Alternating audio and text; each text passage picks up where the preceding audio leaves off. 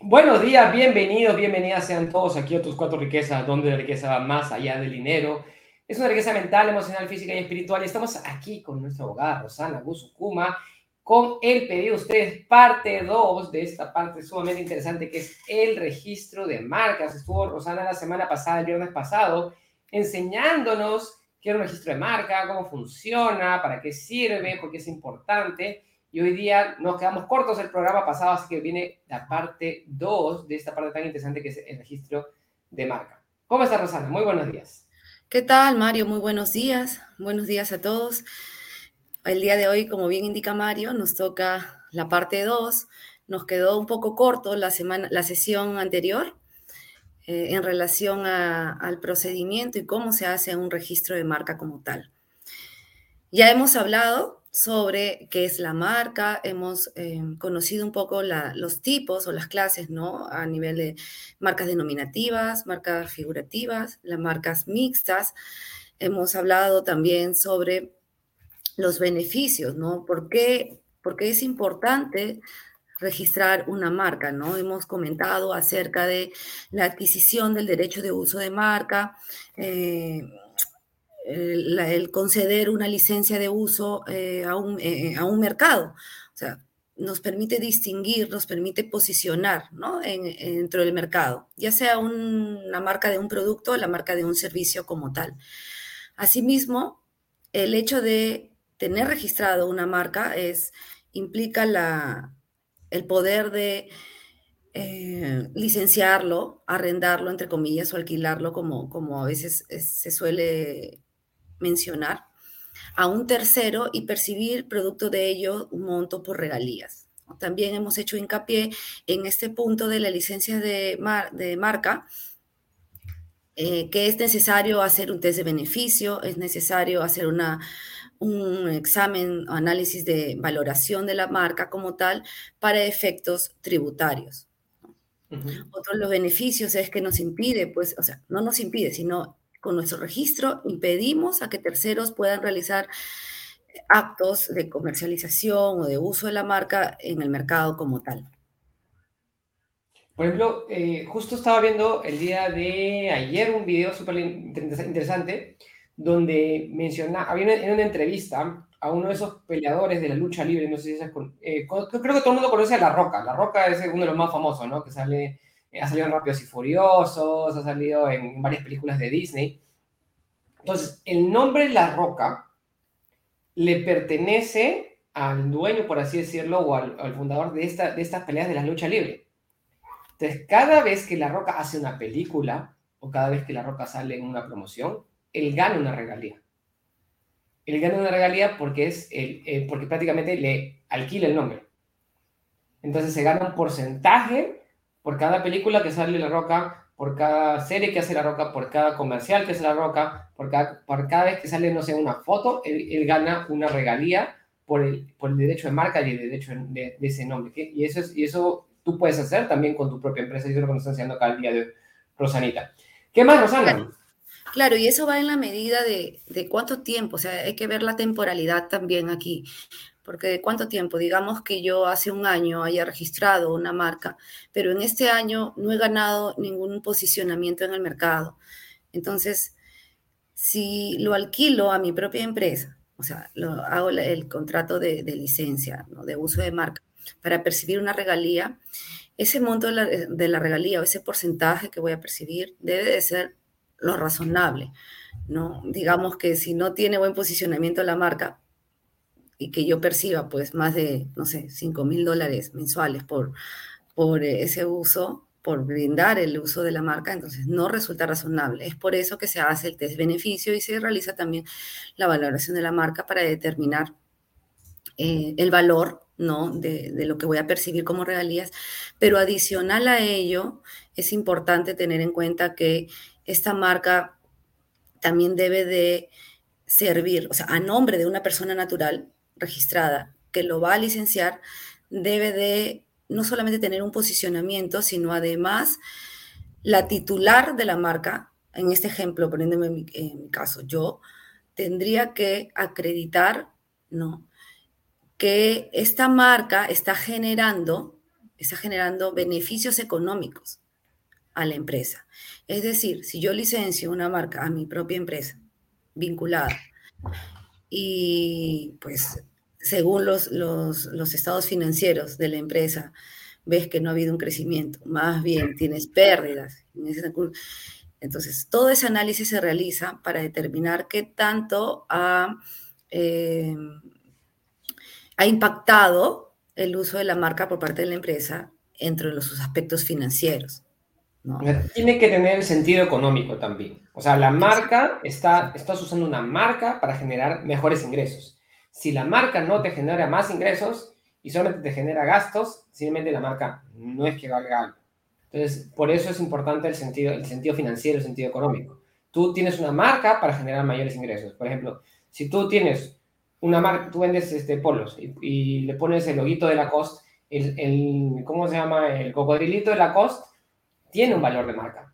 ¿Por qué? Porque eso le da un, ticket más de precio, este, tiene, ya tiene una marca, este, por así decirlo, reconocida en el mercado, que tiene cierto valor y ciertas consideraciones. Ese loguito de la cost, eh, del cocodrilito, lo pones en una zapatilla, entonces ya tiene eh, otro valor de zapatilla más que una zapatilla de, tradicional.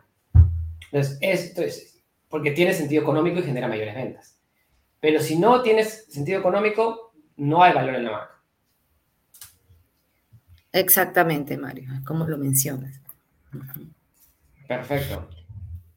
Bueno, eh, en este contexto que, hemos mencionado es un poco refrescar lo que se habló en la sesión anterior y ahora entraríamos en sí a ver el procedimiento, ¿no? Cuando el Indecopi nos otorga el registro de una marca, nos otorga por un plazo de vigencia de 10 años, ¿no? Esos 10 años que deben de ser, pueden ser renovados. La renovación se realiza seis meses antes del vencimiento, de la fecha de vencimiento del registro, ¿no? O seis meses después. Posteriormente a ello, si no realizas la renovación, pues tienes que empezar a volver a hacer el trámite desde cero, como tal. Ahora, ¿cuál es el procedimiento de registro de una marca? Antes de presentar la solicitud ante el INDECOPI, lo que se realiza es, previamente a ello, ¿no? Es una búsqueda una búsqueda eh, de las clasificaciones de los productos o servicios. Existe, según la clasificación NISA, que está también publicada en la página web del Indecopi, una relación de clases de productos y una relación de clases de servicios como tal. Así, a manera general, por ejemplo, dentro de la clasificación internacional de productos y servicios, que lo denominamos clasificación NISA, existen títulos de las clases de productos que van desde la clase 1 hasta la clase 34.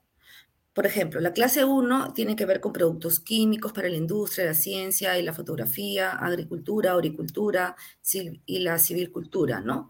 Resinas artificiales, todo. La clase 2 que tiene que ver con pinturas, barnices, lacas, productos contra el, contra este, el deterioro de la madera, etc. La clase 3, preparaciones para blanquear y otras sustancias para lavar ropa. Y así se va clasificando los productos y nosotros cuando tenemos un producto dentro del mercado, dentro de lo que es nuestro negocio como tal, debemos de identificarlo en qué clase encajaría. Y de acuerdo a ello, obviamente, pedir el registro como tal. Esos son clases de productos, pero las, en las clases de servicios que van desde la clase 35 a la 45, tenemos, por ejemplo, en la clase 35 los servicios de publicidad, gestión eh, de negocios comerciales, administración, etc. En la clase 36, servicios de seguro, operaciones financieras, operaciones monetarias, negocios inmobiliarios y así, ¿no? Entonces tenemos que ver dónde encajamos, tanto en productos como servicios. Y una vez identificada la clasificación de los productos o servicios, que también se puede hacer la búsqueda por la clase en la página web del Indecopy, ¿no? Ya pasamos a ver si es que es viable o no es viable. O sea, ya realizar una búsqueda, ¿no? denominativa, fonética y figurativa de la marca. Esta búsqueda se puede realizar de manera virtual en Indecopy, ¿no? Pero no te da, eh, digamos, un resultado em, óptimo como tal. Es una búsqueda muy general que el Indecopy te, te, manda el reporte. Pero también puedes solicitar la búsqueda en mesa de partes del Indecopy, donde ya efectivamente em, te entregan el documento con todas las búsquedas y con todas las marcas similares, con todas las marcas en esa clasificación. Porque para hacer la búsqueda tengo que indicar la marca y tengo que indicar la clase. Entonces, por ejemplo, nosotros que estamos en el rubro de los servicios tendríamos que clasificarnos entre la 35 y la 45, que es la parte de servicios. ¿No? Eh, sí, en la parte de servicios, mira, por ejemplo, en mi caso es la clase 45, que es servicio jurídico, servicio de seguridad para la protección, o sea, hay varios, ¿no? Servicios de seguridad para la protección física de bienes materiales, etc. Y la 44 después, o sea, haces tu marca, tu logo, tus colores y todo eso, y lo presentas ahí en la versión virtual o en la versión física para ver que te hagan el contraste para decir, tu marca se parece a estas que están aquí o es diferente que estas que están acá, entonces tú tienes y ahí puedes hacer ajustes o... Claro, pero el Indecopy cuando te manda, te da el reporte, te da un reporte de todas las marcas que existen en esa clase, ¿no? Todas las marcas. Es, es similares o no. Entonces ya uno tiene que hacer el análisis de cada una de esas marcas con tu propia marca que pretendes registrar para ver si es que eh, caería en algunos de los conceptos de confusión, ¿no? Confusión, este, ya sea figurativa, denominativa o fonética, con la marca que está registrada. Ahí ya se hace un, pequeño análisis para ver qué tanta es la posibilidad de que se registre o la posibilidad que me lo denieguen como tal, ¿no? El IDECOPI de oficio o presenten oposiciones de terceros, ¿no? Así es. Y antes de seguir, un segundito, un saludo acá, nos mandan saludos, están saludándonos, buenos días, Rosana y Mario, nos manda Pavel Pastor, José Cruz González, buenos días, Mario y Rosana también nos manda, creo que José Cruz está en Estados Unidos, Inés, buenos días, Rosana y Mario, buenos días, nos manda agradecida y feliz por todo el conocimiento que compartan en la maravillosa comunidad de Cuatro Riquezas. Buenos días. Nos dice, desde México, buen día, Rosana y Mario, gracias por compartir temas tan importantes para los emprendedores. Entonces, Estamos identificando los detalles de qué tienes que hacer tú para tu marca. Ya saben, lo que están viendo, pueden seguirnos en YouTube, en Facebook y ahora también estamos en Spotify. Así que muy feliz de estar con ustedes aprendiendo sobre este tema tan importante de registro de marca acá con nuestra abogada Rosana Usukuma. ¿Qué más, Rosana? Luego de que hemos realizado, Mario, eh, digamos, ya hemos eh, realizado la, la clasificación, hemos realizado las búsquedas, se hace el análisis, como te menciono, para, para evitar, pues, o para saber qué tanto es nuestro porcentaje de éxito de que se logre el registro de una marca, ya se podría este, presentar, ¿no? Armar la solicitud del registro de marca, que hay un formato que, está establecido en, en, la página del Indecopy, un formato de solicitud, en donde tienes que llenar los datos, se tiene que eh, colocar incluso el signo ¿no? En, la medida de 5 por 5 centímetros, el signo con los colores que pretende registrar. Ahora, es en blanco y negro, pero si pretendes proteger colores también, hay que colocar el código Pantone, ¿no? De cada, de cada marca. Entonces, al presentar la solicitud, Indecopy hace una primera calificación, que es la calificación de forma, ¿no? Si es que cumpliste con todos los requisitos que es la solicitud. Si es una persona natural, tu DNI. Si es una persona jurídica, hay que, hay que presentar la vigencia de poderes del representante legal, donde conste esa representación. La imagen de la, de la marca, ¿no? En, en foto este, de un 5 por 5, eh, como les mencioné, 5 por 5 centímetros, ¿ya? En blanco y negro, y el código Pantone, como les había mencionado, en caso de querer proteger los colores como tal.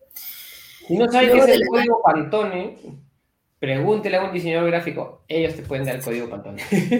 Sí, generalmente este, cuando uno, bueno, preguntar al, diseñador o en todo caso si es que has contratado una empresa de marketing que te desarrolle todo tu branding y todo tu manual de, tu marca y la creación de tu logo, ellos te, entregan todo eso dentro del manual, ¿no? Los códigos. Siempre se le digo. Y es por eso que, es, que para desarrollar tu marca tienes una empresa de marketing, un diseñador gráfico, una persona, son personas especializadas que te ayudan a diseñar esta parte, código de color y todo eso viene, tiene que ser parte de esta, de este registro de marca para hacerlo formal. Sí, exactamente. Claro, una vez reunidos todos esos requisitos, Mario, se ingresa la solicitud, que también lo puedes ingresar de manera virtual, De manera virtual o presencial. A raíz de la pandemia, pues también se ha, este, digamos, profundizado, ¿no? El tema de las presentaciones virtuales y, bueno, el seguimiento también por medio de, de la plataforma de Indecopy como tal. Ingresados los documentos, lo que hace el Indecopy es una revisión, como les digo, de forma, ¿no? Y si es que por ahí falta alguno de los requisitos, Indecopy notifica a la parte para que pueda subsanar. O sea, se le da una alternativa de subsanación de los requisitos de forma. Una vez subsanado, ¿no? Este, Indecopy procede a ordenar la publicación. Antes se hacía la publicación en, el diario El Peruano y bueno, eso implicaba mayor costo, pues, ¿no? Sin embargo, actualmente las publicaciones se realizan por medio de una gaceta, que es la Gaceta Electrónica de Propiedad Industrial, que es el mismo Indecopy. ¿no? Este, Indecopy realiza la publicación automática y gratuita en la Gaceta. Y desde el día siguiente de la publicación se contabiliza más o menos, son 30 días hábiles para oposiciones. Es decir, si el día de hoy eh, Indecopy ordenó o realizó la publicación de la marca en la Gaceta Electrónica, se tiene a partir de mañana 30 días hábiles para que terceros que se sientan perjudicados, ¿no? Se sientan que, que existe, digamos, puede existir algún tema de confusión, etc., con su marca que ya tienen registrada, puedan presentar su oposición al mm. ¿no? Por eso muchas veces a veces fluyen los registros, ¿no? Porque obviamente haces el análisis en caja y, sigue el procedimiento y no hay oposiciones. Pero hay casos en los que hay oposiciones y eso ya se vuelve un procedimiento contencioso, ¿no? Un proceso de ya hay un conflicto, digamos, y puede, se dilata un poco más porque esa oposición que se presenta nos corre en traslado para presentar los descargos, y bueno, ahí sí se realiza un análisis, porque dependiendo de cuáles son los argumentos de la otra, tantos argumentos de hechos como argumentos jurídicos del opositor, hay que presentar los descargos y también recabar los medios de prueba. O sea, es el ida y vuelta del registro de marca si es que te pareces o entras en conflicto con la marca de alguien más. Exacto, eh, y esa es ya quita la parte legal, como dices tú, los descargos, eh, hasta que se elimine el conflicto. Y a, veces es maravilloso y pasa inmediatamente. Y a veces si, si estás muy cerca de la marca de alguien más o muy, muy, este, muy similar, es donde viene el, el problema, ¿no? Claro, es donde viene el, el, problema y puede llegar, pues, este, o sea, se resuelve en primera instancia, pero se puede presentar el recurso de reconsideración o apelación para la segunda instancia hasta que resuelva la sala. Entonces ya se vuelve mm, en, temas de, tiempo, conlleva pues este un plazo mayor, ¿no? Al registro. Incluso puede llegar a un tema judicial, ya cuando se pronuncia la sala, que es la última instancia administrativa, se puede presentar una demanda contenciosa administrativa en sede judicial. Pero para ello hay que medir efectivamente qué tan ganable, ¿no? Qué, tanto es el porcentaje de éxito como tal, ¿no? Porque si no, no, vale el tiempo, o sea, no vale la pena en, tiempo, ni es un desgaste irse a una demanda contenciosa administrativa.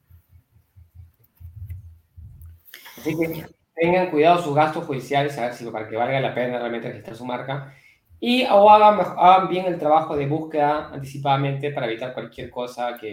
Claro, por, yo creo que por ahí, porque, em, bueno, las personas podrían decir, sí, tienes todas esas instancias, puedes recorrer, pero ya estando ahí, en ese camino, recién hacer el análisis es como un poco desgastante, o sea, en dinero también, a nivel temas económicos. Más, más caro y más... más, más Sale más caro, entonces, en el momento uno haces una búsqueda, haces el análisis correspondiente.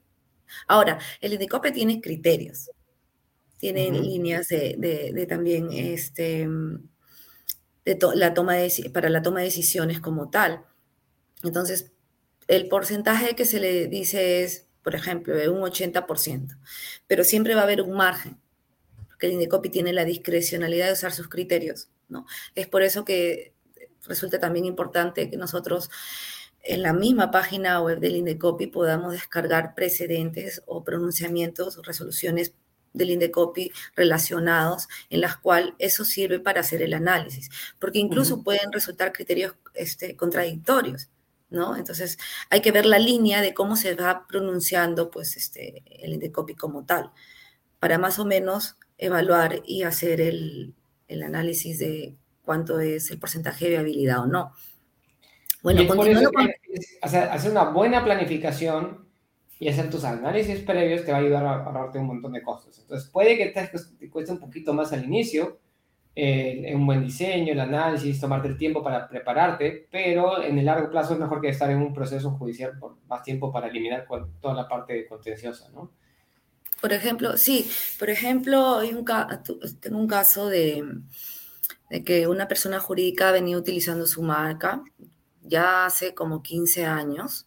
Nunca sucedió nada, nunca lo registró en el Indecopi, ya mira, hace 15 años y ha venido pues desenvolviéndose eh, en el mercado eh, utilizando esa marca, incluso ya posicionándola como tal.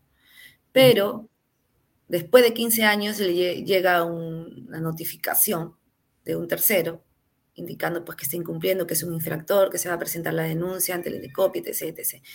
Entonces, ya son 15 años prácticamente que por no haber realizado tu registro de marca correspondiente, por no haberte asegurado, por no haberte, es que prácticamente estarías empezando de cero, ¿no? De cero. Bueno, ahí hay, hay, que ver todo el tema de la defensa, el uso, porque ha habido un uso de la marca en el tiempo, pero ya pues te, estás ganando como un problema después de 15 años cuando pudiste haberlo prevenido, ¿no? Así es, así es. Entonces, y es prevención de problemas futuros. Eso es muy importante, porque no hay, o sea, el problema puede ser hoy día eh, temprano o puede ser, como dices tú, un problema que pasa después de 15 años. Qué interesante. Muy bien. ¿Qué más tenemos que ver para esta... Para, bueno, eh, en la segunda etapa, como les había mencionado, es la publicación. Uno, análisis de requisitos. Dos, publicación en la Gaceta este, Electrónica de Propiedad Industrial. Tres, es ya una vez que se transcurre esos 30 días para que se presente oposición y no hay oposición, entonces el DECOPI lo que hace es, el análisis de fondo como tal, ¿no? Eh, en ese análisis de fondo, como te digo, analizan pues ya las normativas propias del derecho marcario y asimismo toman la decisión este, de, poder emitir la resolución y su pronunciamiento de denegatoria o si no de otorgamiento ¿no? del, registro de la marca como tal. Ahora, esta resolución del INDECOPI en caso de denegatoria, este, existe la posibilidad de presentar el recurso administrativo, como les digo, de reconsideración o apelación dentro de un plazo. Hay que tener en cuenta que todos los procedimientos, sea administrativos o judiciales, siempre debemos tener en cuenta los plazos. Si nos pasan los plazos, que son preclutorios, entonces no podemos hacer nada más, ¿no? Si bien es cierto, el INDECOPI tenía 180 días para poder pronunciarse, en la actualidad, en esos, este último año, hemos visto que se ha venido pronunciando en el otorgamiento de, de la marca, el registro de la marca sin oposición, en 45 días hábiles aproximadamente. Toma 45 días para que, si no pasa nada, si no tiene ningún obstáculo, en 45 días tienes tu marca. Muy bien. Sí, exactamente. Y, y con ello ya concluye, digamos, bueno, si, te otorgaron el registro de la marca, perfecto, ¿no? Pero si no, ya se inicia la segunda instancia administrativa como tal, y luego poder ir al, contencioso administrativo. Eso es el procedimiento.